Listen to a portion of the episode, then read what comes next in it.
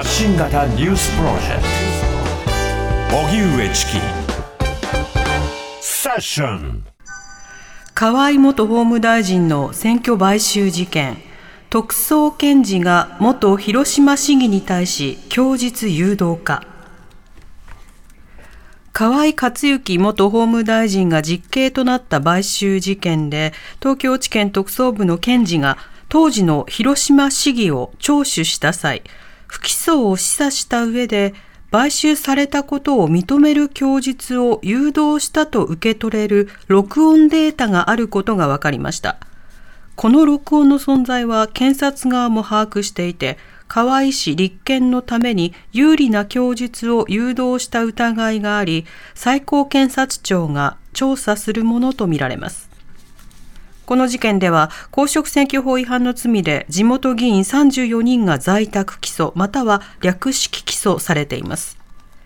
広島地裁で進められている買収された側の裁判では他の地元議員からも検察側の聴取で不起訴にすると受け取れる発言があったという主張が相次いでいました。それでは河井元法務大臣の買収事件特捜検事が供述、誘導か、こちらについてジャーナリストの江川翔子さんに伺います。はい、江川さん、こんにちは。こんにちは。よろしくお願いします。よろしくお願いいたします。さて、この供述誘導の一方、これが事実だとした場合、どういったことが問題になるんでしょうか？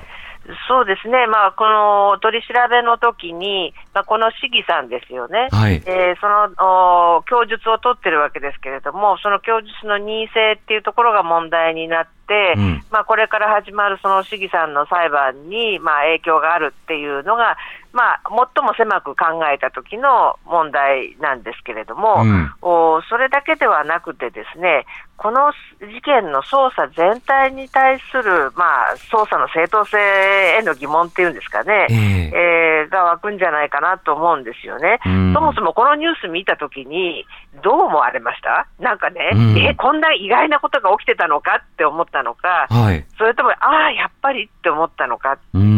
ですよね。チキさんなんかどうですか？検察っぽいと思いましたね。そうですね。だから私も、ああ、やっぱりっていう感じだったんですね。っていうのはなぜかっていうと、やっぱりこの事件では、この、まあ、お金もらったっていう側ですよね。うん、100人側がその全て不起訴になってるんですよね。はい、で、これっておかしいよねって、なんか裏取引あったんじゃないの？と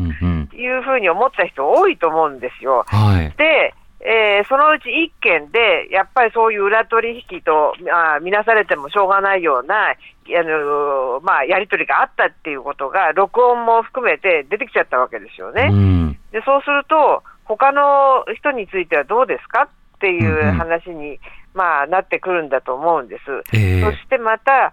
そのこの事件だけですかっていうことにもなるわけですね。そうですね、えー、で私、以前、あの裁判ずっと傍聴してたあのリニア談合事件っていうのがあるんですけれども、うんうん、あの大手の建設会社がですね、えー、その受注に関して、まあ、その話し合いで決めたみたいな感じのことで、まあ、その事件になったんですけれども、はい、これ、4つの会社が、まあ、関わってるとされててですね、でそのうち大成建設と鹿島建設、これは、あのまあ、関係者が否認してたわけですね。うん、で、あのまあ、それが、それは、2社は、あのまあ、元常務とか元専務とかですね、それがこう起訴されて有罪になってるんです。はい、ところが、一緒に談合したっていうだけではなくて、最もその関与の程度が高かったという主導的な役割をしていた大林組の元副社長とか、うん、あなんかはあの逮捕もされてないっていう状況なんですね。はいでつまりそれは、あ最初からあの、まあ、その課徴金の減免制度なんかもそこの社は利用してましたし、うん、だから最初にあのあの言ったっていう、まあ、そういうことが、あまあ、あのおそういう罰金とかですね、あのあの課徴金とかですね、そういうところでは、まあ、あのお評価されるわけですけれども、うん、この刑事事件でもですね、そうやってその検察のおいう側、いう通りの供述をし、検察側証人になる、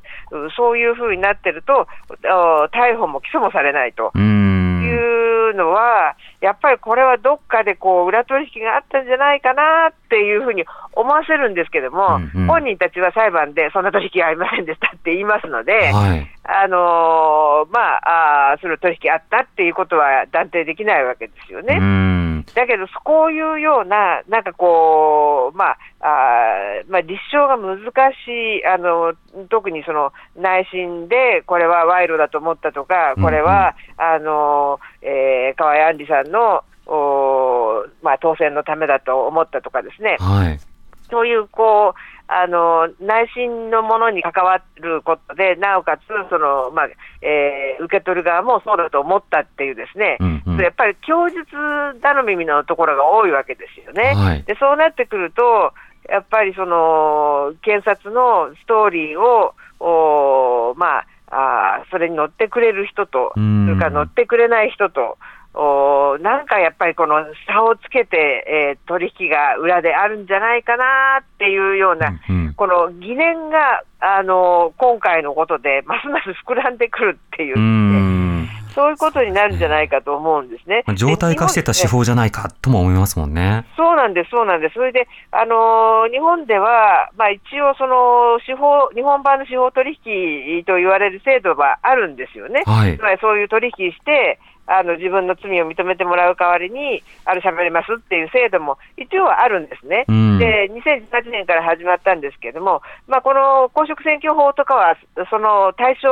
罪名にはないので、えー、まあ、どっちみちそれはできなかったわけですけれども、だから、そんなふうに、あのできないようなケース、あるいはあのこの制度が始まってから確か3件ぐらいしか利用されてないんですよね、あの日産のゴーンさんの事件とかですね、はい、えー、それは時はすごい話題になってましたけど、だからあんまりこの利用されてないんです。うんうん、で結局はやっぱりこんな風にこの裏で見えないところで何かあるんじゃないかなっていう疑念がですね、やっぱり膨らんできちゃうわけですよね。そうですね。ですから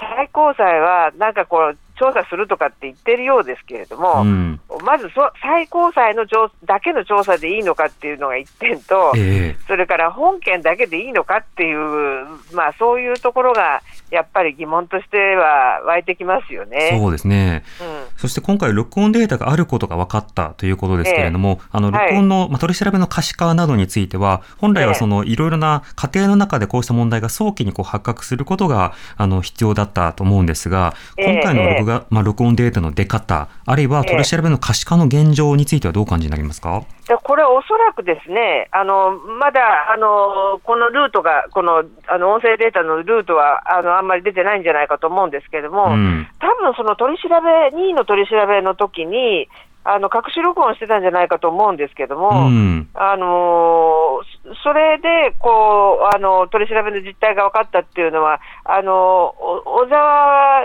衆議院議員のあの実弾会事件の時も、はい、石川さんっていうあの元小沢さんの人で、その後、あの国会議員になれて、今、まあ、お辞めになりましたけれども、うん、おその方が、あのまあ、その逮捕されて保釈になってから、また取り調べがあったときに、あのその隠し録音をしていて、ですね、えー、でそれのことが、その録音があったので、まあ、検察がどういうような、まあ、あの誘導だとか、あの威嚇みたいな取り調べがあったことも分かったし、それから、あその時の取り調べで全く出てないような内容の調書が出来上がっちゃってるとかですね、えー、そういうこの捜査の問題点が、まあ、明らかになったっていうことがあったんですよね。で、これはあの隠し録音ってすごく難しいんですよね。だって警察は、あの録音機とかっていうのは持ち込めだめっていうし、うん、持ってませんねみたいなこと確認されたりするわけですよね。はいはい。だからそういう中で、あのバレないように持っていくっていうのはすごく大変なことで、だからこれが自体がおかしいんだと思うんです。つまり、やっぱりその、あの、身柄を確保されたような状況だけではなくて、本来は、まあ、任意の取り調べでも録音、録画っていうのはあのされるべきだと思いますし、はい、えー、それからその調べられる側がですね、うん、自分の取り調べがどんなふうに行われたのかを記録するっていうのを妨げるっていうのは本当におかしな話だと思うんですね。そうですね国家権力からね強制的にさまざまな言動というものを縛られることになるわけですからそこから身を守るための録音っていうのはこれ必須な気はしますけどね。必須なんですよだけどもだからこのけ、えー、最高検がですね、まあ、調査をして、その調査の過程の中で、この録音っていうのがどうやってされたのかっていうのも調べると思うんですよね。そしてこのこういうような取り調べをやらないようにっていう方向のあの改善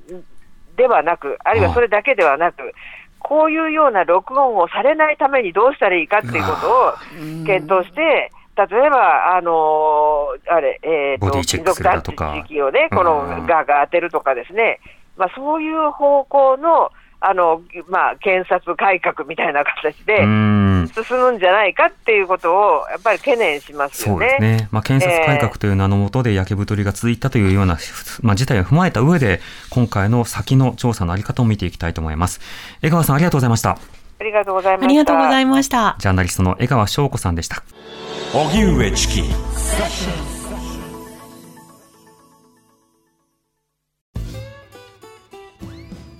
サー向かいのフラット木曜日のパートナーを担当する横澤夏子です。バタバタする朝をワクワクする朝に変えられるように頑張ります。パンサー向井のフラットは月曜から木曜朝8時30分から。